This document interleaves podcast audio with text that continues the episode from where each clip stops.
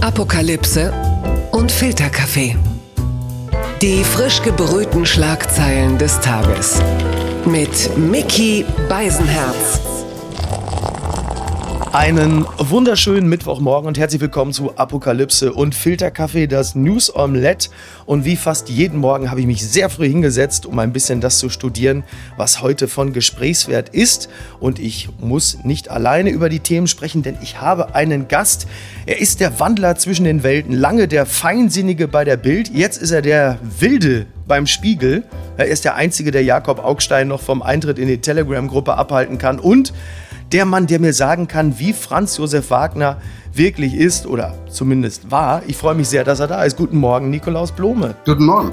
Direkt überfahren, ne? Direkt überfahren mit einem mit einer Kaskade an äh, Zuschreibungen, aber das passiert Ihnen häufiger, oder? Ich, ich, bin platt, ich bin platt. Ich liege jetzt wie auf dem Zebrastreifen, habe mehrere Reifenspuren auf dem Körper. Ja, nee, wunderbar los geht's. Äh, eine Frage noch vorweg, bevor wir richtig einsteigen. Sind Sie auch so gespannt auf das äh, Enthüllungsbuch der Trump-Nichte? Das wird ja jetzt höchstwahrscheinlich das Buch sein, was ihn dann endgültig erledigt, oder? Äh, Sie meinen, jetzt wird's eng für Donald Trump? ja. habe einen wunder, wunder, wunderbaren Text von einem Kollegen, den ich sonst nicht über die Maßen schätze, aber der war wirklich toll von Sascha Lobo auf dem Spiegel. Der hat mal zusammengekopiert die Tausenden von Stücken und Texten und ich weiß nicht was Radiopodcasts, die immer anfingen, aber jetzt wird's eng für Donald Trump, weil jetzt ist das und das passiert. Ähm, naja, also nee, auf das Buch bin ich nicht mehr gespannt, gebe ich zu. Ich will jetzt nur noch wissen, wie diese Wahl ausgeht. Ja, ein Enthüllungsbuch über Trump wäre doch jetzt im Grunde genommen, wenn in dem Buch stünde, er ist privat ein total feiner Kerl und äh, hat viele schwarze Freunde und streichelt gerne Welpen. Das wäre das, das wäre das Enthüllungsbuch über Trump, was mich wirklich noch überraschen würde. Aber ja, naja. aber das wäre dann wahrscheinlich Fake. Also gut, wobei da ist alles Fake. Also ja. Fake vom Fake, ich weiß es auch nicht genau. Na, also Im Ernst, ähm, ich glaube, das wird jetzt gar nichts mehr ändern. Ähm, das Beste, was der Konkurrent Joe Biden machen kann, ist gar nichts zu tun ähm, und sich äh, Donald Trump da auf offener Bühne sukzessive demontieren lassen bei jenen Wählern, die ihn ja gewählt haben. Und das sind eben ältere weiße Menschen.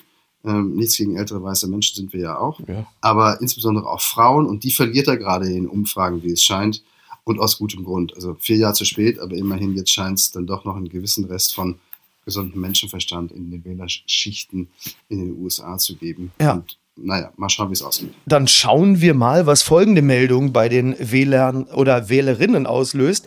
Die Schlagzeile des Tages. NTV meldet, USA verlassen offiziell die WHO. Ja, die USA haben ihren Austritt aus der Weltgesundheitsorganisation vollzogen. Eine entsprechende Erklärung sei bei UN-Generalsekretär Guterres eingereicht worden, sagte ein hoher Regierungsbeamter in Washington. Es ist nicht so wahnsinnig überraschend. Trump hatte es ja bereits angekündigt, aber wie so häufig in den Jahren zwischen 2015 und 2020, wann immer man denkt, ja, das passiert doch nicht wirklich, ja, es ist jetzt eingetreten. Ist es ein, ein weiterer Schritt von Trump, so nach dem ähm, Prinzip, you gotta stop testing, also äh, einfach jetzt auch die WHO äh, abbestellen, dann ist Corona vorbei? Oder was, was hat er da, was soll das? Hat er da womöglich einen Punkt, der Trump? Naja, es ist ein weiterer Schritt in, in, in, der, in der Ablehnung, in der Absage an alles Multilaterale, also an alle Organisationen, wo Länder obwohl sie unterschiedlich groß und unterschiedlich mächtig sind, irgendwie versuchen, auf Augenhöhe miteinander zu arbeiten und gemeinsam was hinzukriegen. Mhm. Ähm, das ist ihm zuwider. Das Konzept, ich weiß nicht, ob er es nicht versteht, aber auf alle Fälle will er es nicht haben.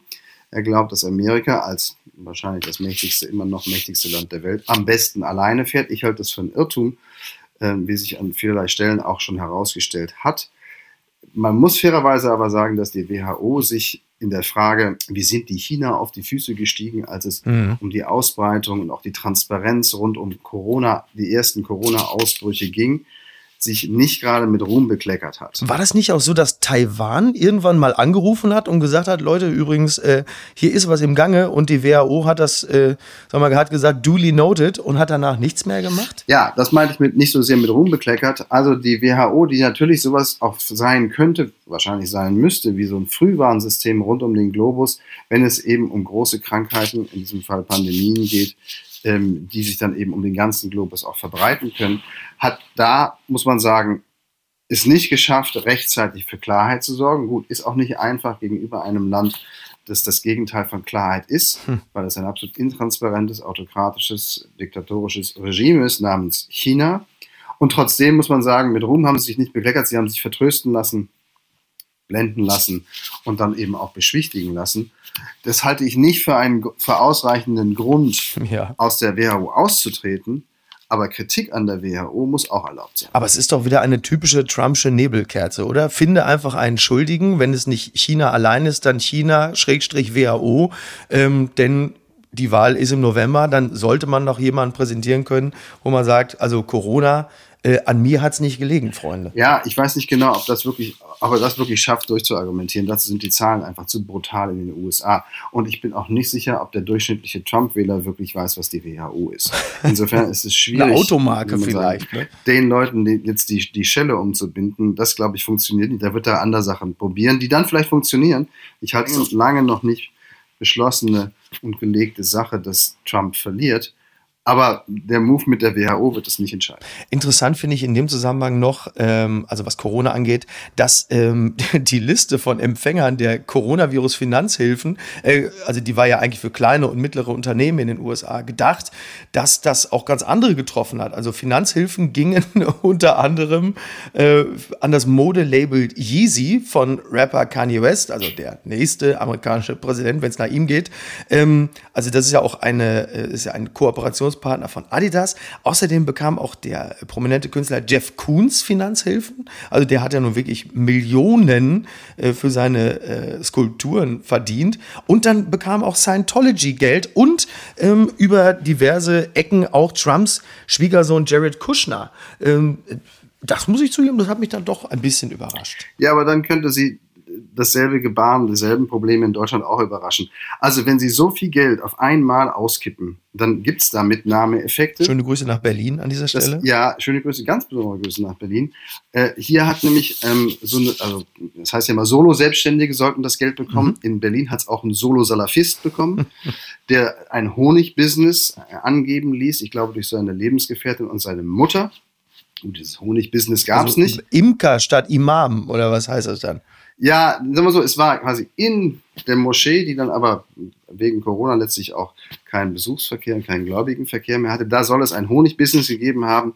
Naja, das war umstritten, um es vorsichtig auszudrücken. Und dann rückte irgendwann das SEK bei den Kollegen ein und stellte fest, dass er von den 18.000 Euro, die er schon bekommen hatte, weil es sehr, sehr schnell ging in Berlin, anders als in anderen Fragen, ist da die Auszahldauer, eine Auszahlfrist sehr, sehr schnell und kurz gewesen.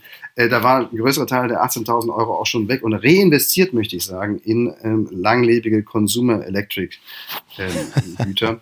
Also das gibt es auch in Berlin, das ja. gibt es auch in ganz Deutschland und auch hier werden über die Kurzarbeiterregelung und die anderen Sachen, die dann quasi als Zuschuss aus Staats- und Beitragssäckel kommen, Mitnahmeeffekte dabei gewesen sein. Das finde ich jetzt nicht so überraschend. Ist lustig, wer das dann alles einsammelt und wer offenkundig nicht moralisch genug ist, darauf zu verzichten, weil es ihm im Sinne des Erfinders zumindest nicht zustehen sollte.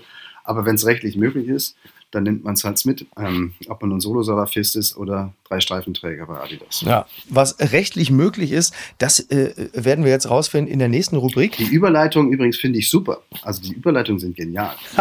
ja, vielen Dank. Blattgold.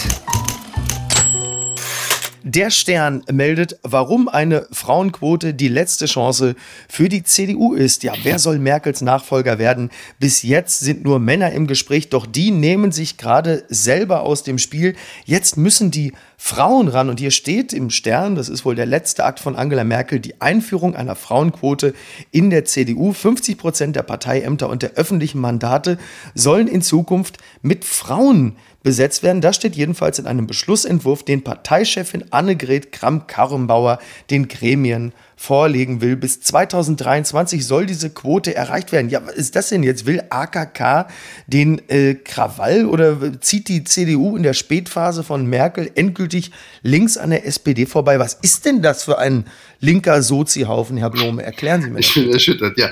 Ja, wobei ich echte Schwierigkeiten habe, wie man quasi den Kanzlerkandidaten beziehungsweise die Kanzlerkandidatin paritätisch gleich besetzen will, denn das ist ja nur eine Person und halb Mann, halb Frau kann sie ja wohl schlecht sein.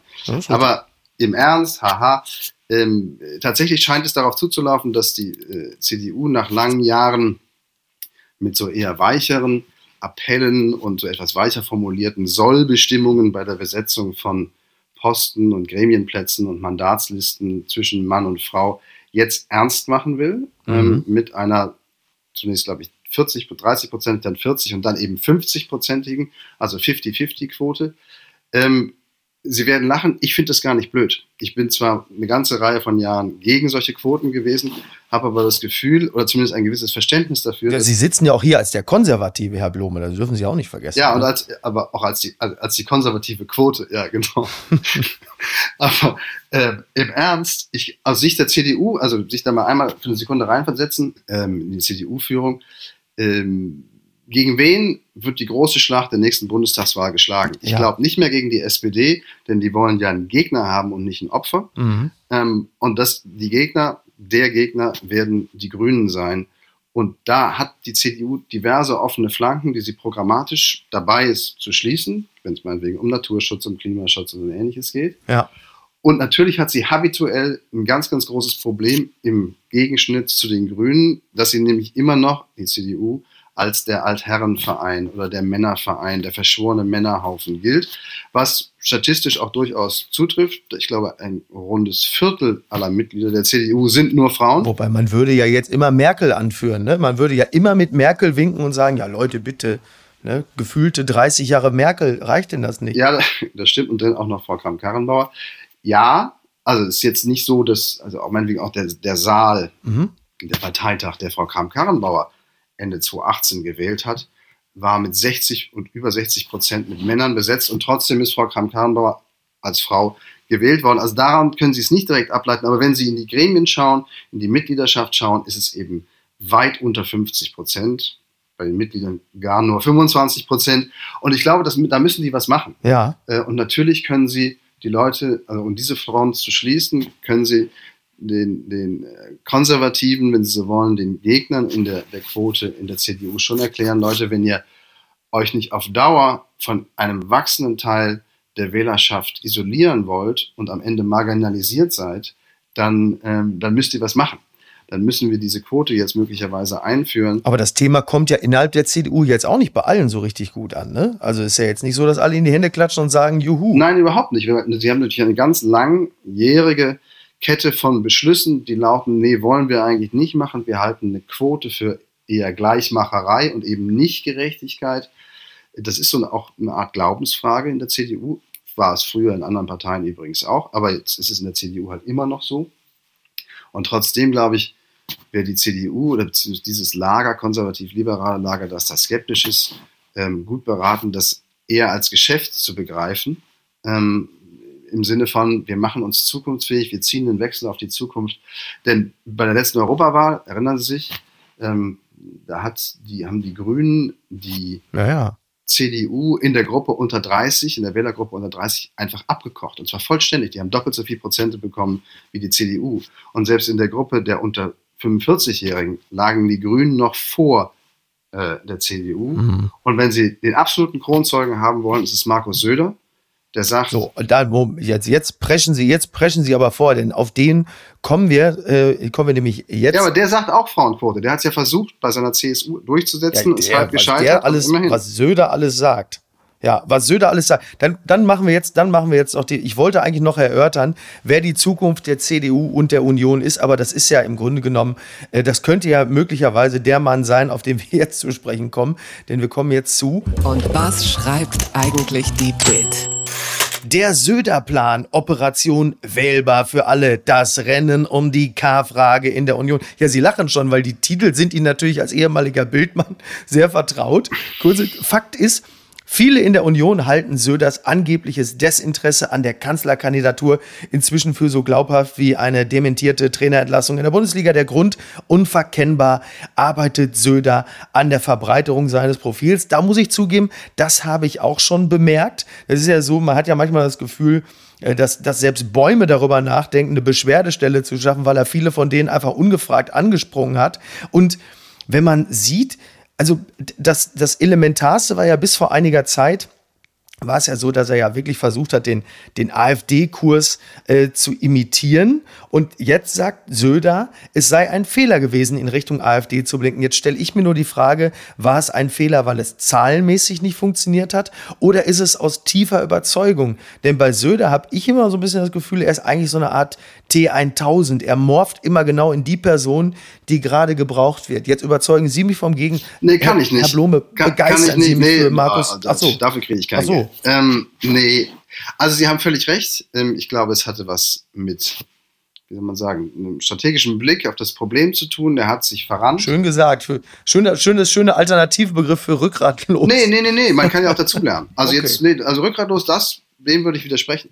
Ähm, man kann ja auch dazulernen. Der hat sich verrannt, Mhm. eindeutig, und hat versucht oder geglaubt, wenn ich nur knallhart genug der AfD versuche, die Sprache wegzunehmen, also so hart formuliere, annähernd so hart formuliere wie die AfD, Mhm. hole ich die Wähler von, die dorthin weggelaufenen CDU, CSU-Wähler von dort zurück. Das hat sich als Irrtum erwiesen. Was aber, wenn es funktioniert hätte? Hätte dann irgendwann gesagt, ach Leute, irgendwie kann ich schlecht schlafen mit dieser Art. Äh, ich mach's doch anders? Vermutlich ja eher nicht, oder? Naja, ähm, das hätte, wenn es, wenn es wirklich funktioniert hätte, ähm, wäre es immer noch ähm, wichtig gewesen zu schauen, hat er quasi nur den ähm, Paroli bieten können, indem er sie hart attackiert hat, quasi die, die, die aufgeworfenen, von der AfD aufgeworfenen Fragen äh, zu sich rübergezogen hat, sie meinetwegen auch mit scharfen Worten versucht hat zu tranchieren, ohne ins absolut fremdenfeindliche Ressentiment geladen. Ja. Ich weiß nicht, was abzugleiten. Ja, Asyltourismus ist natürlich schon so ein harter Begriff, ne? Also, Ja, dann sind sie, da sind sie schon hart an der Grenze und ich glaube auch ein Stück über die Grenze. Äh, den Begriff hat er ja auch ausdrücklich jetzt, wenn man so will, zurückgenommen. Aber äh, seien wir ehrlich, ähm, Hat er? den hat er, ja, er hat sich dafür entschuldigt. Ähm, hat er gemacht. Ah, okay. Tatsächlich. Aber Sie haben ja recht. Ähm, ich glaube, ganz stark geholfen bei diesem Kurswechsel hat ihm die Erkenntnis, dieser Kurs funktioniert nicht. Mhm. Also ein sehr, wenn man so will, praktisches, mh, ähm, erfolgsorientiertes, um es vorsichtig auszudrücken. Er wurde zu seinem Glück, er wurde zu seinem Glück gezwungen, Ja, und darum finde ich das jetzt bis auf weiteres auch noch nicht hundertprozentig glaubwürdig. Also den inneren Kern von Markus Söder kennt mutmaßlich Markus Söder nicht, aber ähm, ich auf jeden Fall kenne ihn nicht. Trotzdem halte ich ihn für einen außerordentlich geschickten ähm, Politiker, der sehr tatkräftig, mit einem klaren und klugen Gespür für, für wie man sagen, für das, was, ähm, was mehrheitsfähig ist, wo man die Leute mitnehmen kann, bis wohin man sie mitnehmen kann und was eben auch nicht funktioniert. Ähm, da hat er sich durch diese Corona-Krise, obwohl sein Bundesland sehr schwer davon betroffen ist, recht gut, muss man sagen, durchgearbeitet. Ja, die starke Schulter zum Annehmen. Die Leute haben sich ja nach jemandem wie Söder gesehnt. Er war ja, er war die harte Hand, die, die starke Schulter und das schlug, da schlug ihm ja deutschlandweit ähm, wirklich sehr viel Liebe entgegen. Aber Herr Blome, jetzt helfen Sie mir mal kurz. ja, aber das muss ja nichts Böses Nee, sein. überhaupt nee, nee, das- Das, muss das ja nichts Böses sein. CDU, CDU-Kanzlerkandidat, also Unionskanzlerkandidat wird er deshalb ja noch lange nicht. Noch lange, lange, lange nicht. Ja, aber das ist doch eine, aber das ist doch jetzt eine, das ist doch, finden Sie, also jetzt, ich, ich versuche mal eine sexy Vorstellung. Auf dem CDU-Parteitag wird Friedrich Merz, der sich sehr für die Frauenquote in der Union eingesetzt hat, wird dann ähm, lang, ja. Parteivorsitzender und macht natürlich, dafür kennt man ihn. Und, äh, und, und dann sagt Merz auch noch, pass auf, Markus, ich glaube, du bist mein Mann. Wie realistisch ist dieses Szenario? Ja, da können Sie jetzt mal vorspulen. Ich glaube, das ist nicht so realistisch. Nein, aber im, im Ernst, ähm, da- das ist doch das Problem, wenn man so will, eines jeden CSU-Vorsitzenden, der vielleicht oder ganz bestimmt gerne mal Kanzlerkandidat der Union werden möchte, dass ihm das aus der Union, aus der CDU angetragen werden muss. Und auch bei Angela Merkel war es ja so, dass 2002, Mhm. als es dann Herr Stoiber machen durfte, versuchen durfte, ähm, damals Ich weiß, was es bedeutet, Mutter von drei kleinen Kindern zu sein. Nur eins von vielen Highlights. Entschuldigen Sie bitte den Ausbruch, Herr Blum. Ja, ja, ja, ja. Wir gehen in den Garten, wir gehen in den. Garten und, und köpfen eine kleine Blume, oder wie das hieß, und bre- brechen eine kleine Gut. Ja, oder ich sage meiner Frau, sie soll es mit dem Gärtner machen. Ja, ja, ja. Gut, aber im Transrapid bitte. Egal, jetzt, jetzt Schluss. Ja. Diese schrecklichen Gedanken, Erinnerungen. Also, ähm, auch da fand sich, musste sich eine Gruppe von, wie soll man sagen, sehr einflussreichen CDU-Größen finden, die zu Frau Merkel gegangen sind oder ihr bedeutet haben damals, du kannst hier gerne eine CDU-Chefin bleiben, wenn du unbedingt möchtest, aber das mit der Kanzlerkandidatur, das schwingst du dir jetzt mal ab in diesem 2002. Mhm. Und diese Gruppe sehe ich nicht. Wartet mal ab. Ja, okay, hat sie ausgesessen und dann gewonnen und mein Gott, die ganzen. Sie hat das förmlich weggekohlt eigentlich, ne? So, ja, ja, aber die bessere Nerven gehabt. Ja, ja, also ob sie wusste, dass Stoiber verliert, weiß ich auch nicht genau, aber sie hat es ähm, mindestens mal in Betracht gezogen. So, diese Gruppe von CDU-Granden, wie es so schön heißt, die das jetzt mit dem künftigen CDU-Chef machen könnten, um zu sagen, du kannst, lieber Armin Laschet, kannst gerne CDU-Chef werden, aber den Kanzlerkandidaten macht, das macht mal der Markus Söder. Diese Gruppe sehe ich nicht. Und die sehe ich auch nicht, wenn Herr Merz der Chef mhm. wird. Ähm, das Einzige, was Herr Söder machen könnte, ist, sich einzusuchen, der jünger ist als er.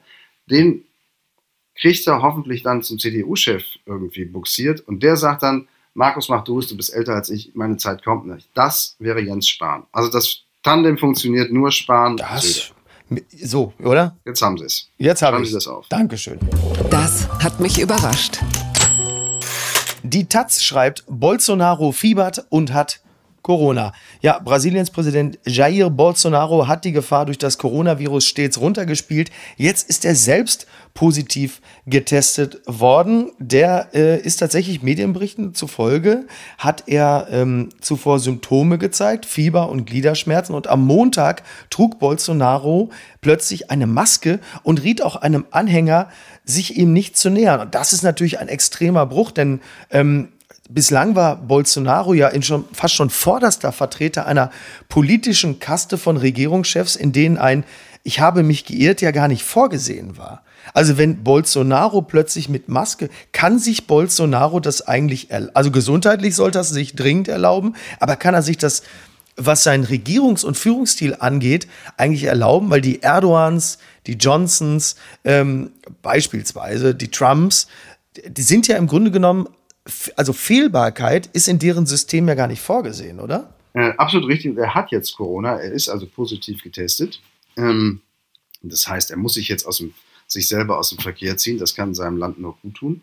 Ähm, und was man lernt, ist halt der Unterschied, so blöd das klingt, zwischen starkem Staat und starkem Mann. Ja. Und äh, in Europa gibt es eben sehr starke Staaten, zum Glück. Zuvorderst, sicherlich mit zuvorderst äh, unser Land. Ähm, und in manch anderen Gegenden der Welt, wie den USA oder meinetwegen auch Großbritannien auf eine Art, wenn gleich abgeschwächt, aber vor allen Dingen auch in Brasilien, gibt es eben nur einen starken Mann.